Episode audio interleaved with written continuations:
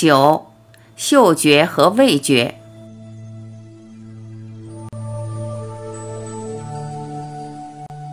前一章集中在视觉和听觉的变化，因为对我们现代人而言，这两个感官占了最大的知觉的比例。有意思的是，《楞严经》提到，在佛陀的年代，有二十五位菩萨，各自讲自己的修法。这些修法大致可以依五官和头脑的本身、对象和作用来区分。每一个感官，比如眼睛，把注意力锁在上头就是一个方法；将注意力放在所看的对象，或放下每一个眼前所看的，或内观，可以逐一扩充为二十五种法门。在其中，观音菩萨的耳根圆通法门，也就是听的法门。耳朵可以接收前后上下左右几乎三百六十度的范围，在空间上的阻碍很少，也被认为是最有效的法门。最有趣的是，代表这个大法门的观世音菩萨也代表慈悲，不光在东方有一个主要的地位，也有人认为它化身成西方各式各样的象征，比如圣母玛利亚。不过，现代人经过这两千多年的演变。自然发现，眼跟看的作用越来越强烈，甚至成为我们最主要的感知体验。而且在感官的范围内，视觉遇上了几千年来科技上最大的突破。仔细想想，是透过眼睛，我们才可以看到电视、电脑、手机的银幕，而看懂这个世界。一个人假如失去了视觉，所受到的冲击和障碍，可能远远大于失去听觉或嗅觉。我们都会说“眼见为凭”，也就是在表达各种数据都要转成眼睛可以看的才算数。可以说，现代科学的进展全都依赖着要先把各种现象转成眼根可以领略的。很有意思的是，就连古人留下来的脉轮科学，也用第三眼来描述眉心轮。一般谈到神通或超感官知觉时，即使许多这类的现象其实是从耳根来，我们也会用开天眼来表达。这也反映了眼根在我们观念中的重要性。就我个人的看法，透过眼睛看的练习方法对现代人特别重要。正因如此，我在各个场合都喜欢用观想的方法带着大家练习，也就是知道。如果透过眼睛的看，无论对外或对内，让注意力可以专注，对杂念踩个刹车，头脑也就安静了下来。有机会，我还会针对这两个感官的变化再多谈一些。但是其他的感官也一样会受到影响。比如说嗅觉，在短路的经过，一个人可能突然闻到过去未曾闻过的味道，有些人突然闻到香气。和过去在人间体会的香味都不一样，这些香气和记忆是相连的。透过香气的刺激，自然会有一些画面浮出来，不只是自己过去和家人或其他人互动的画面，还有些画面从个人的角度难以解释，甚至可能是整个文明的记忆。也有些人会闻到难闻的气味，甚至是尸体腐败的臭味。虽然一般人长期吃素也会对人的味道特别敏感，但是在短路的经过中，嗅觉的敏感度是放大到不知多少倍。透过这样的体验，他不断体会到无常，彻底看到世界是妄想，随时知道是妄想，而不会被他带走。一般人不知道，饮食所体会到的滋味，很大一部分是靠嗅觉而来。所以，一个人在短路的经过中，透过气味，马上可以体会到饮食健不健康，而自然不想接触某些饮食。光是从味道，可能体会到眼前的肉食是怎么来的，甚至体会到动物死前肉体的痛苦，所以自然会想吃清淡，也许就吃素。味觉也可能有类似的变化。一个人对每个味道突然都特别敏感，而且敏感到一个地步。一般的调味，他会觉得太重，自然会想吃清淡的饮食。然而，这样的经过可能是暂时的，甚至接下来可能反而变得迟钝，好像每个味道都差不了多少。对他来说，最珍贵的美食和粗茶淡饭好像都一样，他最多只是当做延续生命的工具，不会在这方面着手，也不会在上面集中注意力，对他都不重要。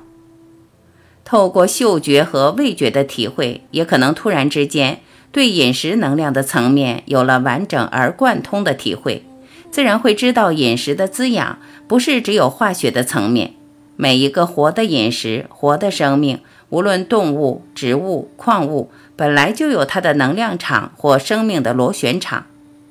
然而，在加工过程中，生命力都被破坏掉了，变成了死的食物。原本的螺旋场自然被破坏或慢下来。我们吃了这样的饮食，也会觉得被拖慢下来。有意思的是，一般人其实也有这种直觉。只是敏感度不那么高，而会被调味料给带走。除了对饮食的来源和处理过程是不是健康有一个很直接的灵感，也会自然体会到所吃的食物和健康的对应。因为体质比较敏感，知道每个饮食的化学物走到哪个部位都可以标定出来，甚至也不知道为什么就知道了对健康的作用。回头想。华人传说中的神农氏尝遍百草，而建立了最早的药典《神农本草经》，其实靠的也就是嗅觉和味觉。因为达到某一个修行的程度，对某个物质的药性都很清楚，自然将所尝到的食物分成上、中、下三类，君、臣、佐、使，会发现有少部分的饮食可以调整体质，而成为可治百病的上药。对我而言，这些上药可以称为调理素，也可以说是天然的荷尔蒙。这些上药的作用，并不在于引发某个很具体的生理或化学反应，最多只是调整体质，所以没有任何副作用。从这个角度来看，现代化学药物的观念反而是在更下游着手。作用虽然比较具体，也许可以针对哪一个酵素代谢的路径。或是对某一个组成调整或补充，但同时也避免不了副作用。我会忍不住想开玩笑，从西药开发的角度来看，难免会认为一个药如果没有副作用，也可能就没有效，因为已经习惯了作用和副作用的存在，就像照镜子，没有一个也就没有另一个，到最后只好在药学上评估利弊得失，来衡量该不该用。回到感官带来的变化，一个人味觉慢慢打开，饮食自然会减少，可能常常断食，甚至会用水或一些特别的饮食来净化身心。因为身体已经在转变，能量的消耗大幅度降低，就好像消化或代谢能量的机制都跟过去不同。这种断食跟我们想的不见得一样，可能维持几天，甚至几个星期。我过去亲眼见过有人断食近两个月，最多是喝水加一点柠檬，但是从体重来看，完全看不出来他在断食。一接触到这样的人，自然发现他都在一种专注或定的状态，完全脱离世界的吸引。我过去也常在各场合提到美国心脏期刊的研究。将一名接近七十岁的瑜伽士埋在地底下一个完全用水泥砖块封闭的小空间，时间长达八天。这八天他没有进食，没有新鲜空气，只有最少量的水。他在第二天之后，心跳慢到心电图测不到的地步，可以说是代谢都停了。八天后从地底出来，大约再两小时，心跳又恢复了正常。到现在，科学仍然无法解释这种现象。过去也有一位德国修女纽曼，四十年没有吃东西，甚至他时常出现天主教所称的圣痕现象，也就是像右边这张历史照片所拍到的，从身体不同的部位流出血来。从生理的角度，既不进食，还在不断的流血，居然能活下来，是无法解释的。当然，这些朋友处在很深的信仰状态，会说自己是靠圣灵而活。这些经过都有客观的记录。我过去只会谈这位瑜伽士的实例，因为发表在有公信力的学术期刊，又有医师在一旁做专业的记录。但是其他像纽曼修女和我个人的实例，过去很少分享。即使这些实例有建立信心的作用，我还是担心有些朋友可能会把因果颠倒，认为这些成就是可以追求的，而去断食或守戒，或是透过功夫刻意去修炼某些状态，却没想过这些转变本身没有什么意义，也没有什么代表性。比较有代表性的是，佛陀开悟前一个月左右坐着不起身，突然醒觉过来。重点不在于他断食或静坐不动多久，最可贵的是，是他把世界看穿的决心，认为没有什么比醒觉更重要，而愿意牺牲肉体的生命来达到解脱。一个月后醒觉过来，弟子们很好奇中间的过程，想知道他有没有得到什么特殊的能力，或到了哪个空间得到了什么领悟，而佛陀最多只是回答。我是醒的，而这个我不是小我。再回到味觉的变化，其实也离不开消化系统和肠道，有数不清的记录。我们最多是可以参考，比如说一个人在很专注的状况下，会突然发现舌头往上翘，顶住上颚，而从舌头滴下甘露。这些现象古人都知道，道家叫琼浆玉液。被认为是长生不老的神药。我过去当然也想知道这个液体是什么，但是并没有得到结论。我个人的看法，它跟断食一样，与代谢、内脏的变化都有密切的关系。所以后来也自然教大家舌底上颚，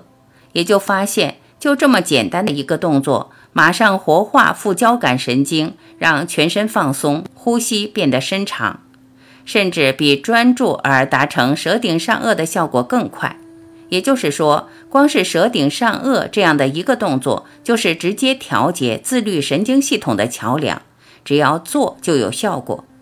当然，只有少数人会有甘露，这一点不需要去追求，它最多还只是个现象。讲到肠道，一个人会发现消化和排便的功能自然也改了。有一个现象，我过去很少跟别人分享，但它完全是可以重复的自然现象，